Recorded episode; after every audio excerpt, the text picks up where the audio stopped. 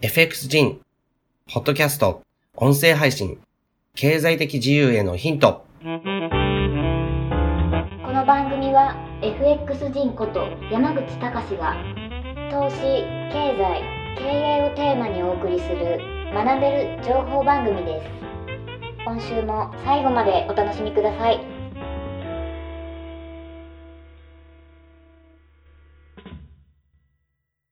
はい、えー、皆さん、えー、今ですね、自分はですね、なんと、えー、ゴールデンウィークを利用してですね、イタリアに来ています。イタリアのですね、今回ローマだっけ、あの、訪れてるんですけど、すごくいいところです。えー、皆さんのですね、ゴールデンウィークはいかが、え、でしたでしょうか。え、まあもう、このポッドキャストがですね、配信される頃にはですね、ゴールデンウィークがもう終わってるかと思うんですね。皆さんお仕事始まったりとか、いろいろとですね、まあ、生活はですね、ゴールデンウィーク前に、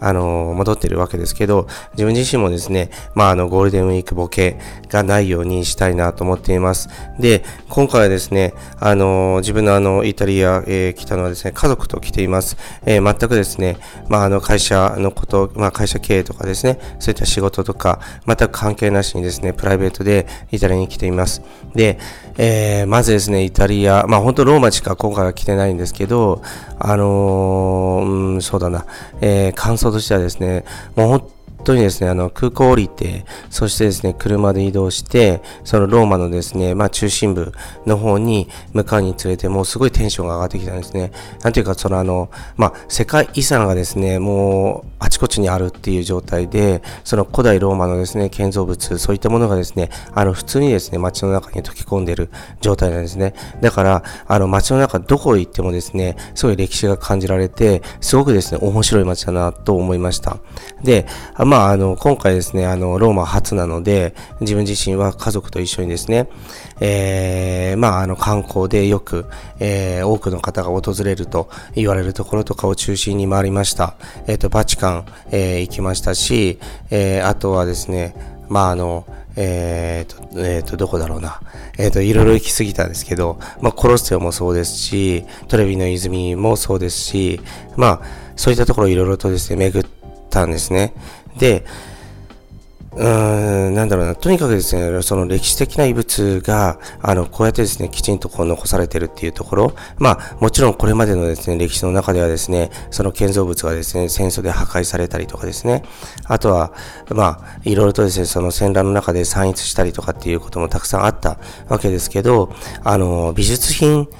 が宗教とですね、あの、密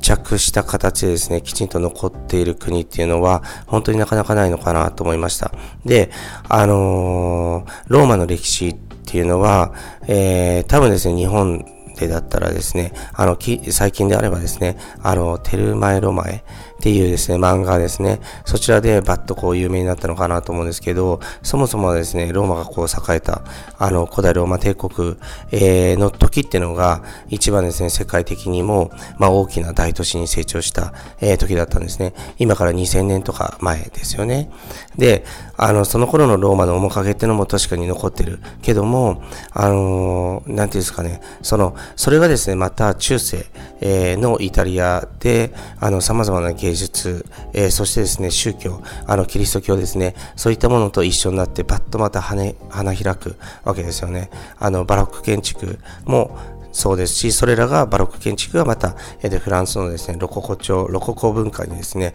また、えー、継承されていくっていうような状態なたわけです。で、自分自身はですね、結構ヨーロッパの歴史っていうのは、まあ、うん、どうだろうな、そんな専門家ではないけども、結構詳しい方ですね。昔からすごく好きだったし、そういうのをこう自分自身で本も読んだりとかですね、いろいろしてきたので、今回ですね、まあ家族、家族がっていうか、まあ、あの、うちの子供がですね、ねあの、イタリアに行きたいって言ってくれたのは、僕にとってはすごく、えっ、ー、と、良かったので、もうゴールデンウィーク利用してとにかく行こうっていうことで来たんですよね。で、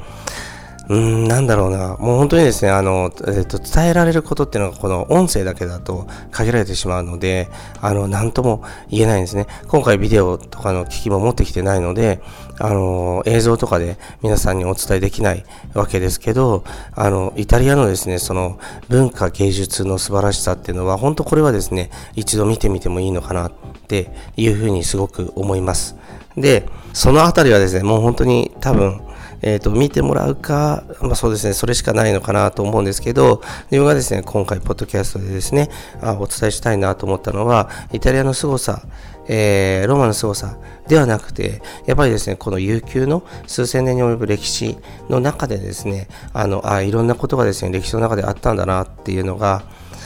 まあ、実感としてあった。だから、我々のですね、住んでる日本もですね、あの、ずっとですね、同じように経済大国ではないんだなっていうふうに思ってたっていうのが一つあるんですよね。で、イタリアといえばですね、やっぱり全てそのローマ帝国から始まって、あの時っていうのは、世界でですね、その、あの、一番のですね、都市だったわけですね。そしてどんどんどんどん領土を拡張していった。けれども、それがですね、結局はですね、あの、まあ、あの勢力っていうのは衰えてきて、えー、そしてですね、その、文化っていうものが、またそのあの中世になって花開くわけですけど、その後ですね、やっぱり世界大戦に突入していくっていう歴史がありますよね。で、第一次世界大戦での戦勝国になったわけですけど、その後、まあ、あの、結局はですね、まあ、第二次世界大戦は皆さんご存知の通りですね、敗戦国になりました。っていうふうに、こう、激動のですね、時代を、まあ、経て、そのイタリア王国っていうものができてきたわけですね。で、えーえーと、今ですね、あのイタリアはですね、世界で大体ですね、GDP 比でいくと、えー、世界第9位、えー、か10位ぐらいなのかな、そのぐらいの経済規模なんですね。で、あの国民のですね、1人当たりのですね、所得ですね、それはもう、まあ、日本、えー、とですね、日本よりもちょっと低いぐらいなんじゃないかなと思います。ただ、ユーロの、あのユーロ圏の中ではですね、ドイツ、フランス、イギリスに次ぐような感じの、まあ、その一応ですねその工業化がどんどん、えー、っとあの推し進められたっていう背景があったので一応先進国っていう形になってはいます。なってはいますけどもまああのなんていうかなそののんびりしたえっ、と国の雰囲気とかいろいろあってなのかな。でイタリアの人たちもそんなにですねあのなんていうかな、一生懸命、えー、働く国民じゃないんですね。で、結構ですね、仕事はできるだけこうサボろうっていうようなところがあるわけです。で、そういったものもあって、やはりですね、その先進国の中ではですね、なかなか、その、えっ、ー、と、一人当たりのですね、えっ、ー、と、生産力っていうものが発達していない国かなというふうに思います。あの、イタリア人はですね、みんな、まあ、みんなというか、ちょっと僕も旅行だけなんでわかんないですけど、すごく陽気でですね、親切だし、いいんですけど、やっぱり現地の人とかにこう話を聞くと、あんまりですね、熱心に仕事をしないっていう感じなんですね。ですから、この日本とは逆なんですけど、あの、日本ではですね、今、労働者をですね、保護するためのですね、法律だったりとか、そういったものが、あの、次々こう整備されていってるっていう状況ですよね。で、あの、残業、残業とかそういうの時間数に関してもですね、えっ、ー、と、まあ、規制を入れようっていう動きがあるわけです。で、これはやっぱり日本ならではのですね、動きなんだと思うんですけど、イタリアは逆なんですよね。イタリアは、まあ、あの、労働、えー、する、するっていうのはですね、まあ、その感覚的にあんまりない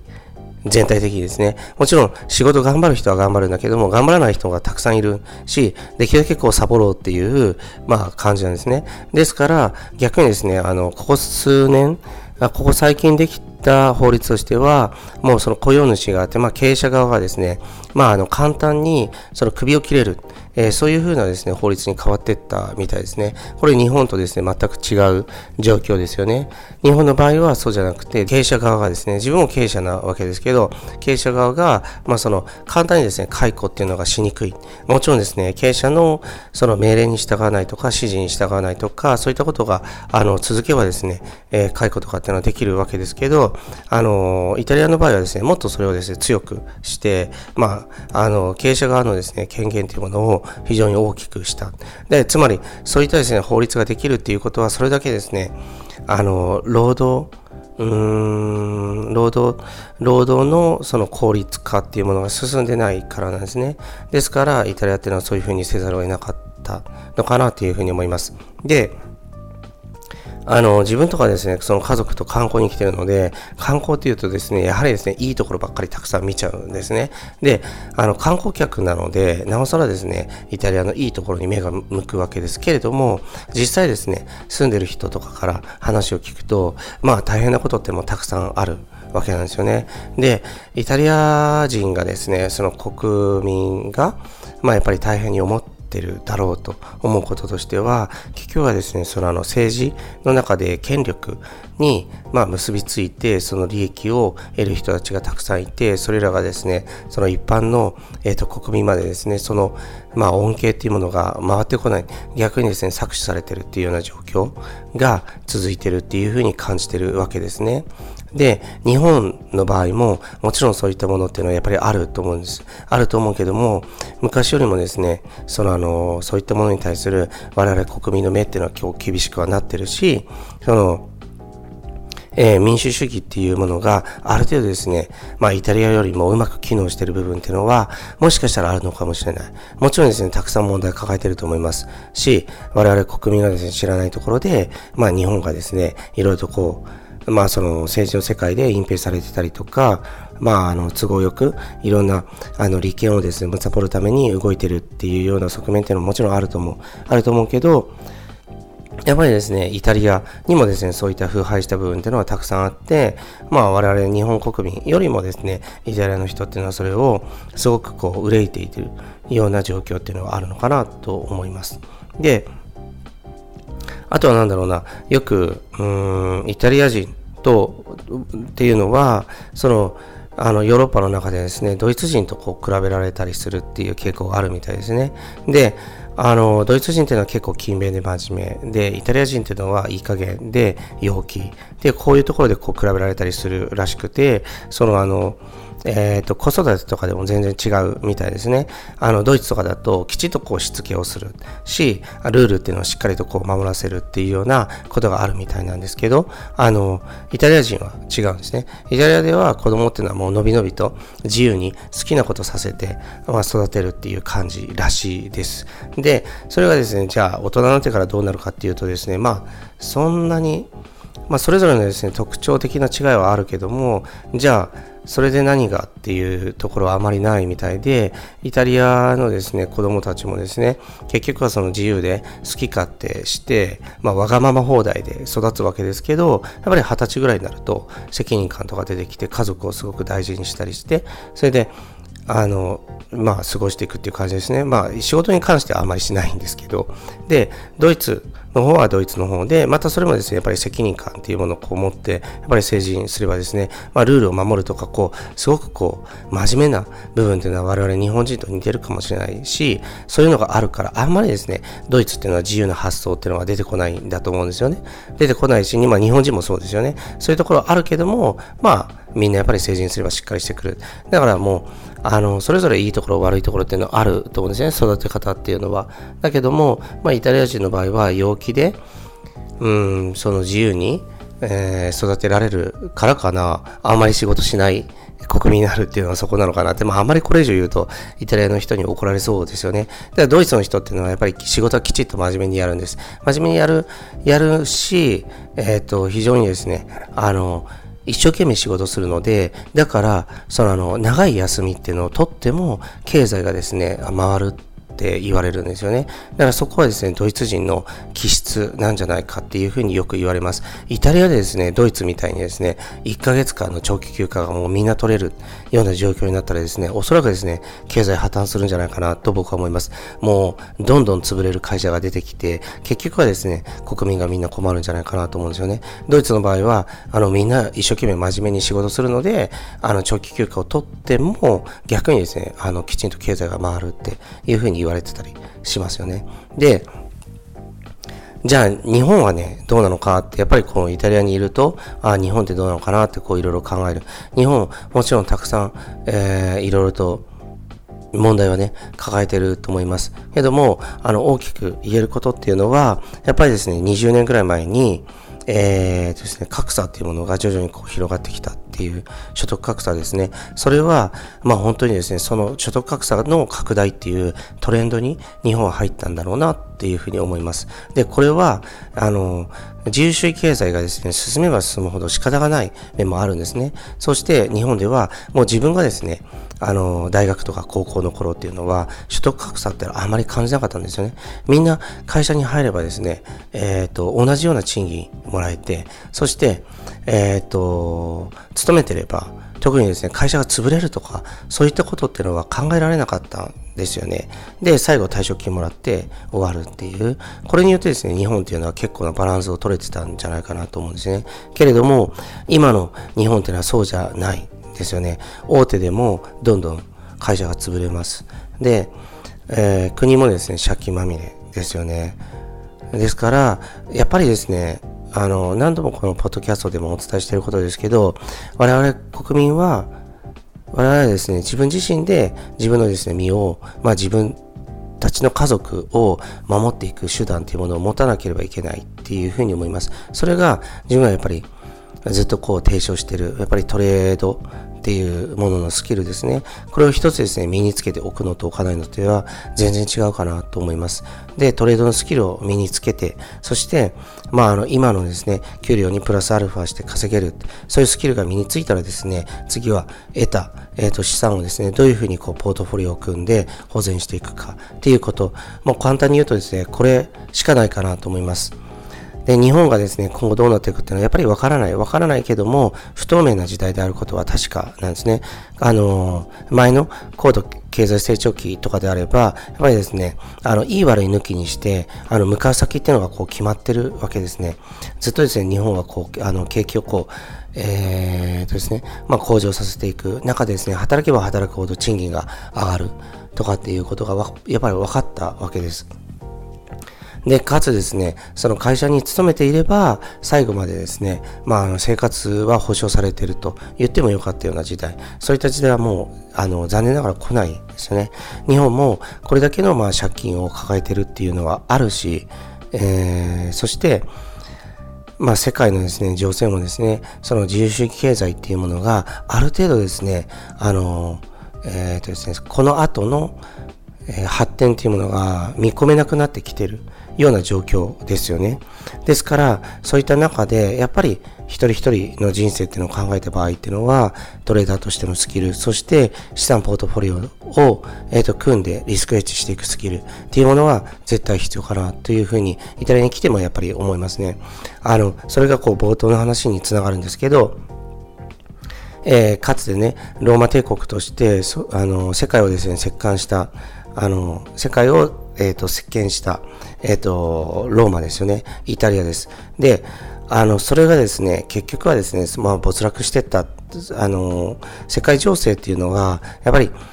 えー、目まぐるしく変わっていくわけですから、その中で、あの、えっ、とですね、一生懸命頑張ってても頑張ってても、あの、方向が間違ったりとか、ちょっとですね、あの、情報を得るっていうアンテナが不足してたりすると、やっぱり国っていうのは、あの、滅びていくわけです。で、国が滅びるっていうのは、結局は一人一人のですね、人生も破綻していくっていうことですから、自分自身はですね、そのあの、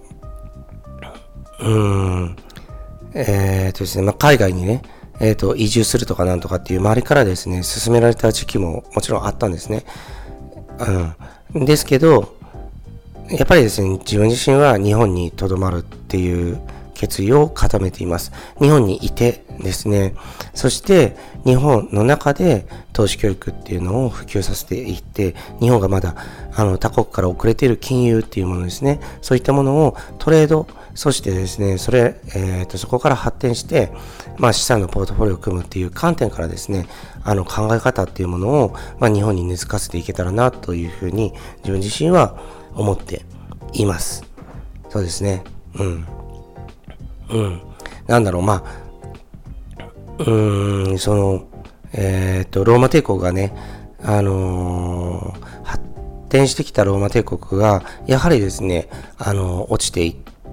そして苦難の、え、時代とかを経て、えっ、ー、と、大戦に突入して、そしてですね、あの、第二次大戦で敗戦国となって、っていうような、えっ、ー、と、過程、そして工業国として、またですね、あの、えっ、と、経済的に、まあ、あの、非常にですね、規模が大きくなって、先進国入りを果たしたけれども、今また失速していってるっていうような、いろんな状況を、まあ、考えられるチャンスが今回ですね、ゴールデンウィークに、まあ、イタリアに来て思ったわけです。で、そうするとやっぱり自分は日本人ですから、日本とですね、重ね合わせていろいろとこう考えるわけですね。そういった中にいるとですね、やっぱり、うん、うん、まあ自分自身もね、あの今後、えー、まああの、投資上限代理業の会社の、まあ、発展っていうものを頑張っていかなければいけないとも思うし、またですね、その会社自会社っていうのは、まあ、ほんとちょっと油断するとですね、あの、ダメになっていくものですから、そういったところをきちんとやっていきたい。で、自分のその貢献する形としては、やはり、あの、投資とか金融っていうものの、まあ、あり方っていうものをもっともっと日本で広めていけたらなっていう、やっぱりここがベースかなと思います。もちろん、いろんな事業っていうのを僕自身ね、あの、今後展開して、あの、会社自体を支えていきたいと思っています。思ってるけども、でも、うん、うん、そうですね。あのー、うん、それらを、まあ、焦ることなく、あの、一歩一歩やって、そして自分自身は、その、まあ、海外にいろいろ仕事で行ったりとかはするけども、あの、ベースはですね、日本で頑張っていきたいなと思っています。まあ、そんなことをいろいろ考えたっていう感じかな。で、あの、最後なんですけど、まあ、家族とね、今回、えー、イタリアに来て、うーん、まあ、本当にですね、まあ、家族といると大変は大変なんだけども、でも楽しか楽しかったなと思います。で、えっ、ー、と、イタリアでも一応その英語ももちろんあの通じる、大体の人は通じたかなっていう感じですし、まあ、うん、その旅行中ですね、特に困るっていうことはなくて、みんな親切でした。けれども、やっぱりこう家族をですね、自分はあの連れて、っていう、なんていうかな、気持ちを張って動くので、まあ結構疲れたかなっていうのはあります。で、あとはですね、結構長時間のフライトっていうのが大変だったなっていう時差ボケとかもあったので、まあ、その辺が大変だったぐらいかな。あとはもう本当にね、あの、快適に過ごせたし、またぜひ来たいなと思う、えーと、国でした。今回はローマしか見てないんですけど、それ以外のね、あの、いろんな都市もね、あの、見てみたいなと思います。フィレンツェ、ベネチア、あとナポリとか、いろんなところ行ってみたいなと、えー、思いました。はい。まあそんな感じのゴールデンウィークでした。けども、ゴールデンウィークだとですね、うん、なんか気持ちがだらんとしちゃうので、自分自身明日からまた頑張りたいなと思います。自分自身はですね、そのトレーダーとして、あ、そうそうそう、今回イタリアでもですね、あの、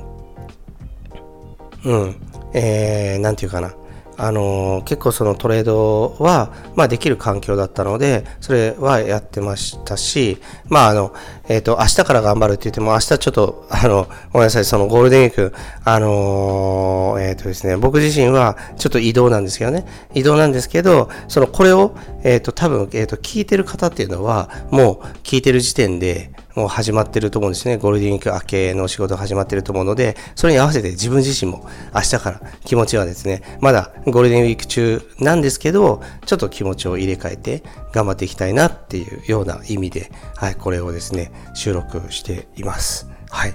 じゃあですね、まあ、あの、今回は、えっ、ー、とですね、ポッドキャスト配信あんまり内容があってないような感じだったんですけど、もうここういう時もあります。あの、イタリアに来て、えっ、ー、と、家族とね、あの、楽しく、えー、過ごしています。っていうことのご報告です。で、あとはまとめると、まあ、イタリアが、まあ、ローマ帝国から没落していったり、そしてまた工業国として発展し、またちょっと衰退していったりとか、いろんなことをこう繰り返してきた国ですから、その中でですね、まあ日本のあり方っていうものもいろいろと、あの、一人一人がこう考えていかなきゃいけない。そうしないとね、えー、豊かな人生だったりとか、あの、自己実現できる生活っていうものは訪れないので、そういったことの、まあ、アシストも含めて、自分は会社経営頑張っていきたいなと、また思いました。はい。じゃあ、そんな感じです。それでは今日は、えーと、ポッドキャスト終わりです。ありがとうございました。今週の放送はいかがでしたでしょうか？弊社クロスリテイリングでは投資に関わる様々な情報を発信しています。ひらがな3文字で投資に教科書の課で投資家と検索してみてくださいね。それではまた次回お会いしましょう。この番組はクロスリテイリング株式会社の提供でお送りしました。